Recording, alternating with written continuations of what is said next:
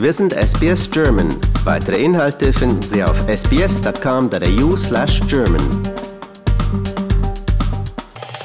Hallo, hier ist Wolfgang Müller von SBS Radio. Ich spreche mit Dieter Hermann, dem Chefredakteur der Woche in Australien.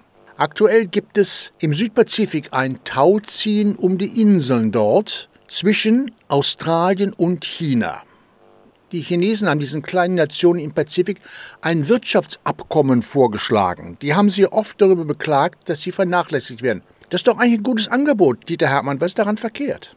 Ich glaube, dass das für die kleinen Inseln wirklich ein gutes Angebot ist. Je mehr Wirtschaftsbeziehungen diese Inseln im Südpazifik haben, umso besser ist es natürlich für diese Inseln vorausgesetzt, sie haben irgendwelche Güter, die sie exportieren können. Äh, glaube auch, dass die kleinen Inseln ganz zufrieden mit dieser Situation sind. Aber wer nicht zufrieden ist, ist die Regierung in Canberra. Wer nicht zufrieden sind die Australier, weil irgendwie den Australiern ja da ins Handwerk gefuscht wird. Es waren im Südpazifik ja immer die Australier und die Neuseeländer, Länder, die im Grunde genommen das Sagen hatten, an deren Nabelschnur auch so ein bisschen die kleinen südpazifischen Inseln hängen. Und jetzt fühlt Australien, dass offensichtlich da China reindrängt und zwangsläufig dann wahrscheinlich auch Australien rausdrängt. Und ich denke, das tut weh.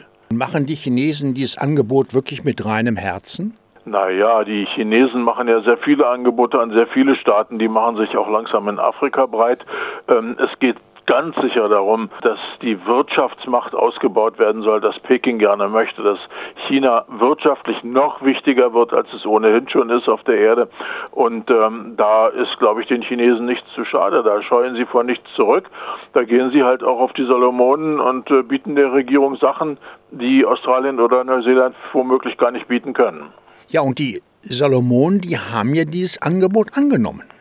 Die haben das angenommen und ich kann das ganz gut verstehen. Diese Salomonen, das ist ja ein ziemlich kleines Inselreich. Das ist von der Fläche her ungefähr halb so groß wie die Insel Tasmanien, bei etwa gleicher Einwohnerzahl wie Tasmanien.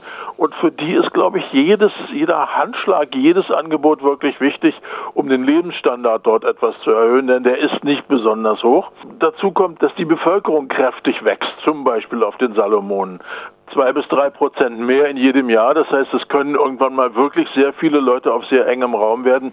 Und da braucht man wirtschaftliche Hilfe ganz sicher. Und deswegen glaube ich, dass die Regierung von den Salomonen da gerne auch eine chinesische Hand nimmt.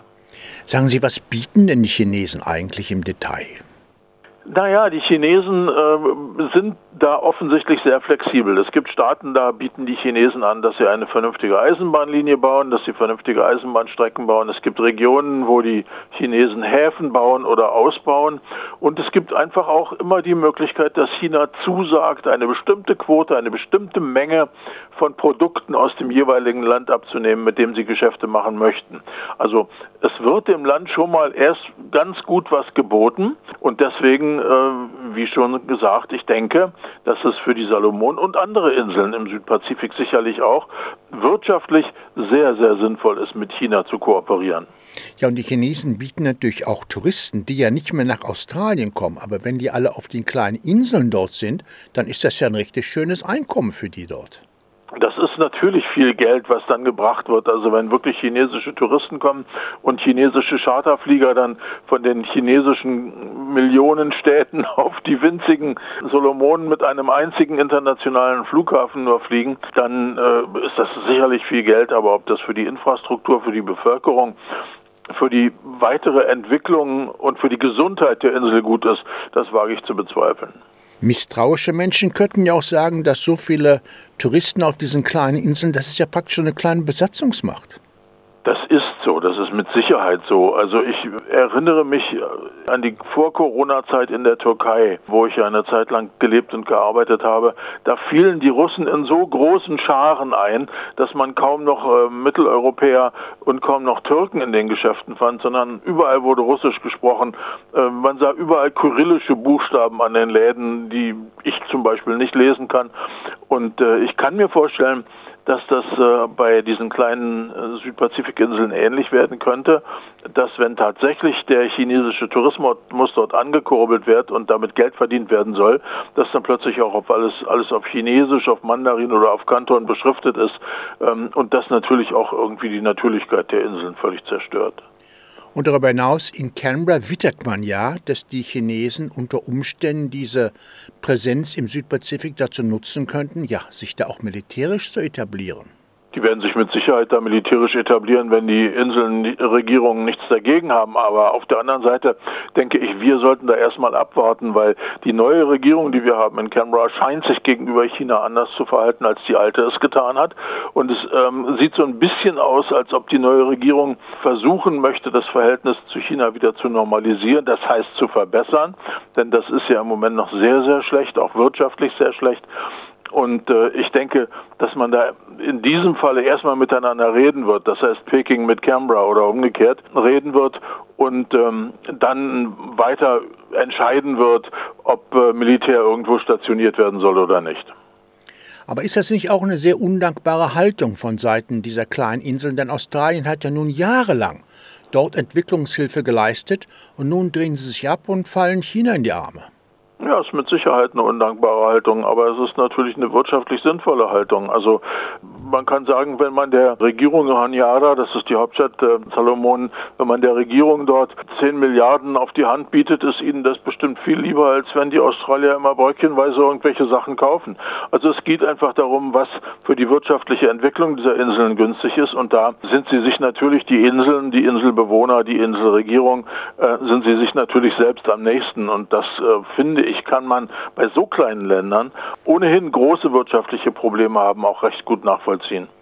Ja, aber wenn sich die Chinesen nun in irgendeiner Form auch militärisch auf diesen Inseln etablieren, rücken die uns natürlich viel, viel näher als bisher. Das finde ich auch schon sehr grenzwertig, wenn die sich da tatsächlich militärisch etablieren und hoffe deswegen, äh, wie ich schon sagte, dass Australien und China darüber erstmal miteinander reden werden.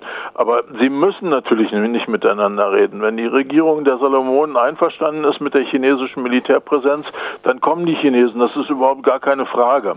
Und dann rücken die uns natürlich wirklich ziemlich dicht auf den Pelz. Und dann ähm, wird es wahrscheinlich hier heißen, Verteidigungsausgaben erhöhen. Ein Land, das ja mit solchen Angeboten Erfahrungen gemacht hat, ist ja Sri Lanka und heute bereuen die das. Ja, das ist richtig. Ähm, Sri Lanka hat da wirklich Fehler gemacht und einfach nur kurzfristig gedacht. Und ich denke, dass das jetzt in diesem Falle bei den, bei den äh, südpazifischen Inseln wieder ähnlich sein könnte, dass man kurzfristig denkt und kurzfristig lieber volle Taschen hat, ähm, als langfristig ähm, eine, eine, eine friedliche Region. Kann ich natürlich nur ganz schwer einschätzen können, die womöglich nicht mal selbst ähm, in der Regierung in Honiara. Und äh, von daher bleibt uns da gar nichts anderes als abzuwarten.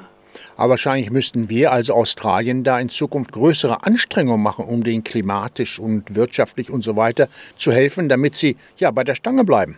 Ich finde, wir als Australien müssen uns dann in Zukunft auch etwas mehr dahinter klemmen, um wirklich klarzumachen, dass wir die wirtschaftlich beste Position hier im Südpazifik haben und ähm, dass wir uns einfach mehr anstrengen, anderen Südpazifik-Einwohnern, denen es nicht so gut geht, mehr zu helfen, als wir das bisher getan haben.